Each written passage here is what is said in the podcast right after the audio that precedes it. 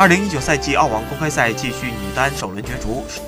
曾经打进赛会八强的金花张帅苦战三盘，用六比二、四比六、六比二的比分扼杀了二十六号种子前赛会亚军齐布尔科娃的反扑，连续第四年晋级赛会次轮，接下来将迎战捷克的普利斯科娃。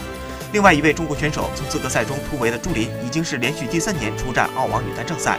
对阵三年前打进过赛会十六强的俄罗斯红粉加斯帕延。世界排名第一百一十八位的中国金花虎头蛇尾，葬送先赢一盘的优势，被加斯帕延逆转淘汰，止步首轮。